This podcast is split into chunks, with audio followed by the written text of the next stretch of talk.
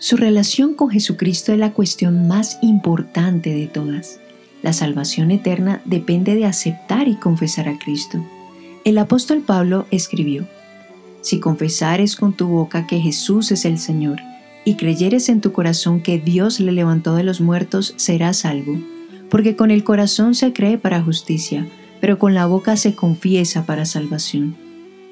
Pero, ¿qué significa confesar a Cristo? ¿Qué implica la confesión pública de fe en Cristo? Estas y otras preguntas serán tratadas en esta serie de mensajes. Nuestra meta es que usted llegue a confesar a Cristo, para la gloria de Dios y para su felicidad eterna. Hoy meditaremos juntos a la luz de su palabra.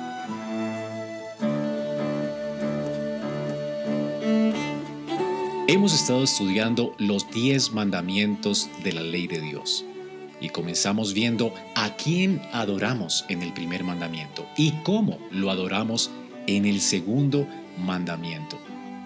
Vamos ahora a estudiar el tercer mandamiento y hablar acerca de la reverencia que Dios exige de nosotros al adorarle. Éxodo 27 dice, no tomarás el nombre de Jehová tu Dios en vano porque no dará por inocente Jehová al que tomare su nombre en vano. Les habla el pastor Andrés Espinosa yo me acompaña el pastor Javier Muñoz. Buenos días, Javier. Buenos días, Andrés. Qué rico estar aquí. Bueno, vamos a comenzar hablando sobre este mandamiento de la ley de Dios. Y cuando pecamos acerca de este mandamiento, lo que decimos es, hemos blasfemado su nombre. ¿Qué es lo que se nos prohíbe, pastor, en este mandamiento? En este mandamiento se nos prohíbe tomar el nombre de Dios a la ligera, es decir, hacer juramentos o hablar de Él, o hacer chistes, como se escucha tanto hoy, terrible, vergonzoso, porque es un irrespeto al Señor. Y hay que entender que para el pueblo judío el nombre equivalía a la persona. Entonces había una estrecha relación entre el nombre y el ser. Eh, de tal manera que cualquier liviandad en la manera de usar el nombre de Cristo, el nombre de Dios, es insultarlo gravemente. E, esto incluye, pastor, por ejemplo, cuando estamos en una corte y vamos a jurar decir la verdad y solamente la verdad en el nombre de Dios, ¿esto sería usar eh, de manera vana el nombre de Dios y quebrantar este mandamiento?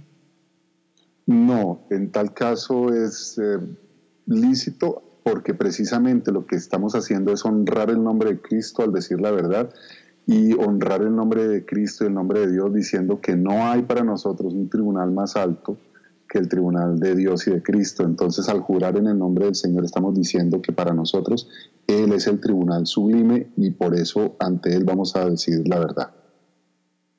¿Y qué es lo que se nos ordena en este mandamiento de manera positiva? Lo que nos ordena en este mandamiento es disfrutar del nombre del Señor.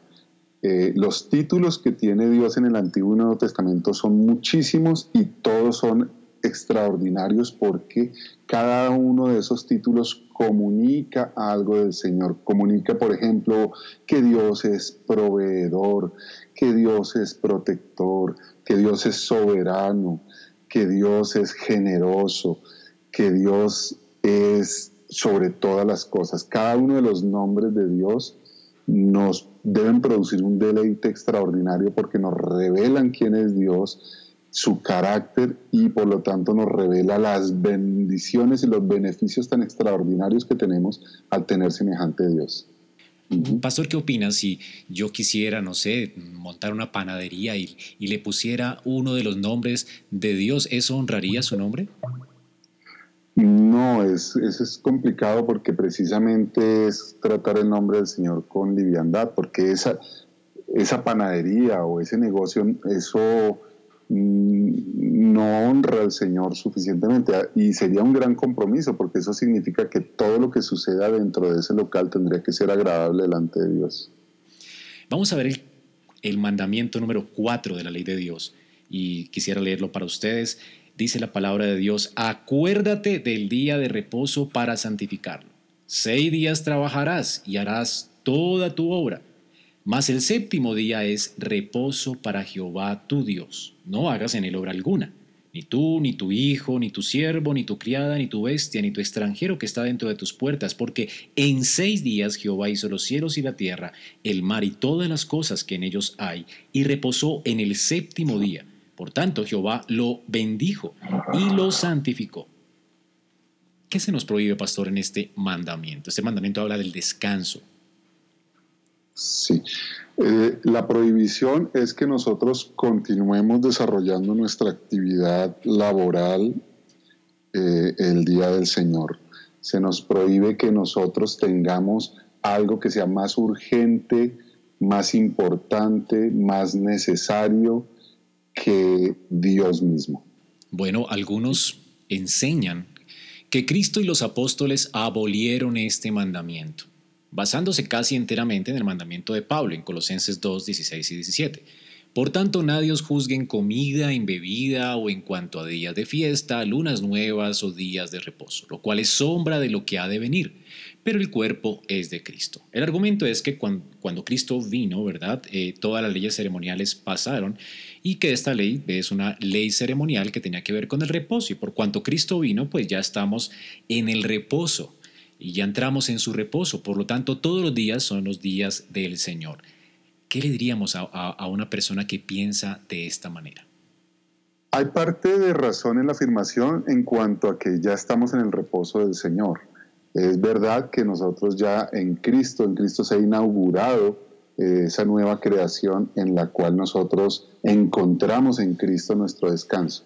Pero eso implica que con mayor razón debemos guardar y descansar y, proteger el día en que Él nos llama a adorarle a Él, porque es un tema de adoración y de agradecimiento al Señor.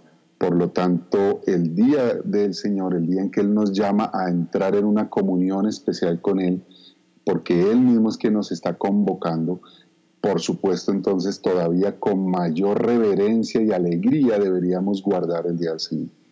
Otras personas van al otro extremo y dicen que Israel guardó el día de reposo el sábado. Por lo tanto, nosotros también tenemos que guardar la ley del día de reposo en el sábado. Hermano, ¿cómo argumentamos nosotros el hecho de que nos reunamos los domingos para adorar al Señor y tomemos ese día como día de reposo?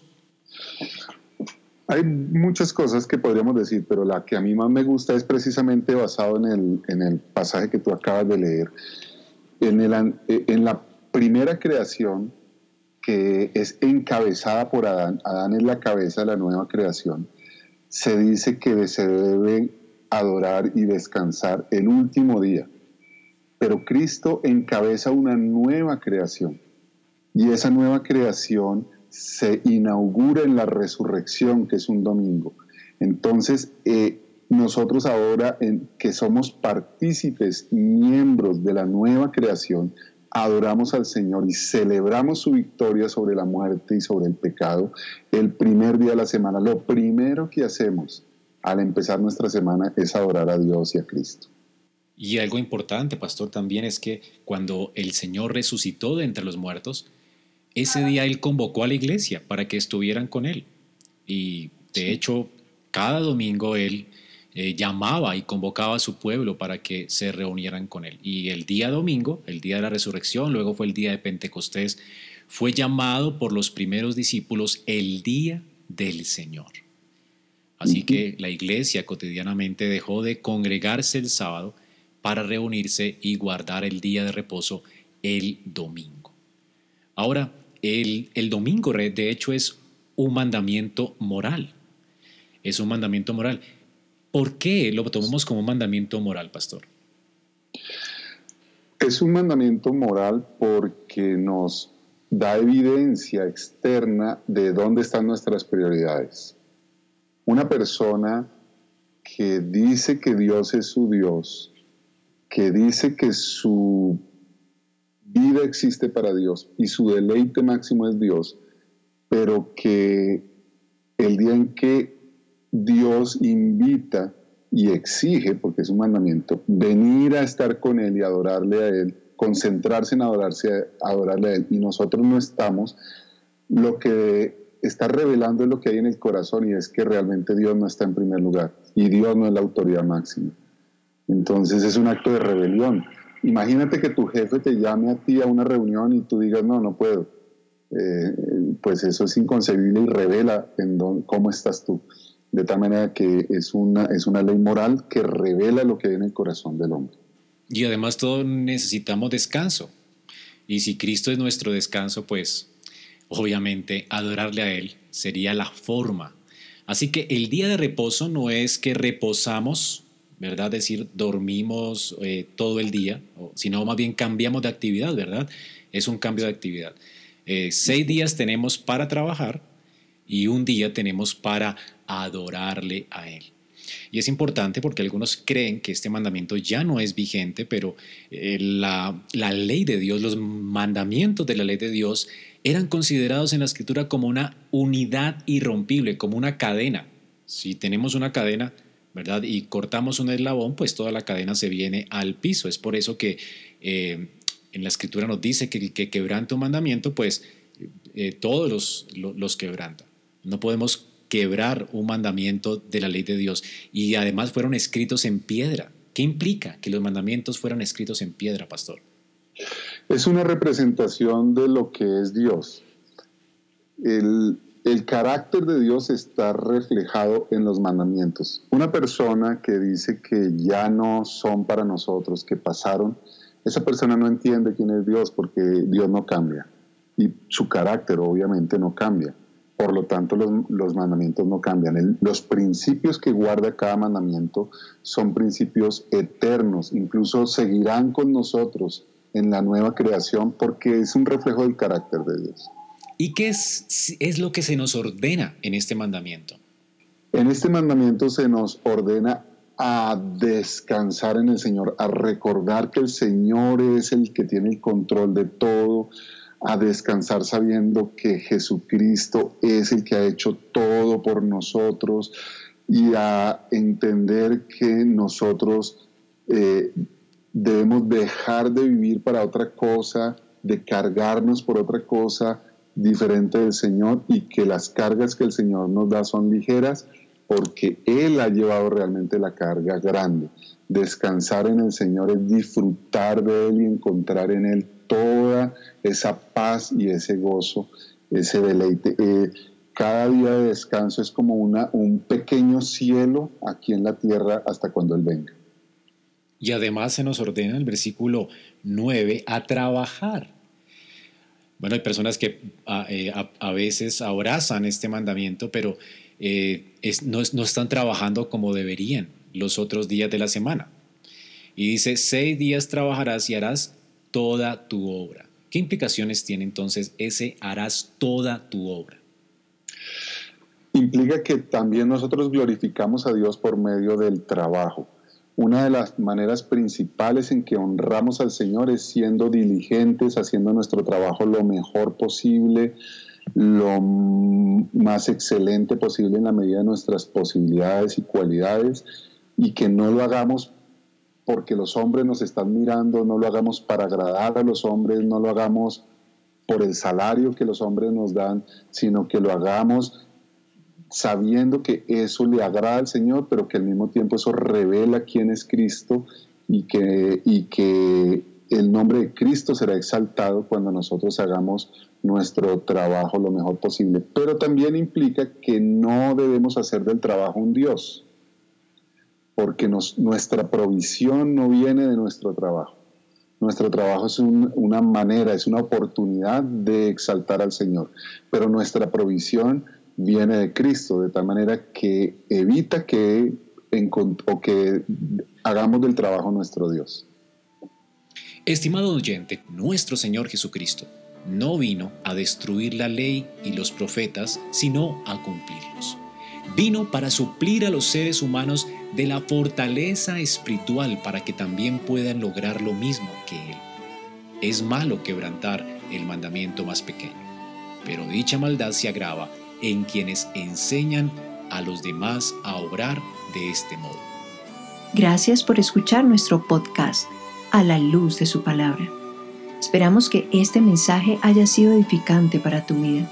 Si deseas este y otros mensajes, visita nuestra página en internet iglesiaraa.org. Este es un recurso producido para la Iglesia Cristiana Bíblica RAA.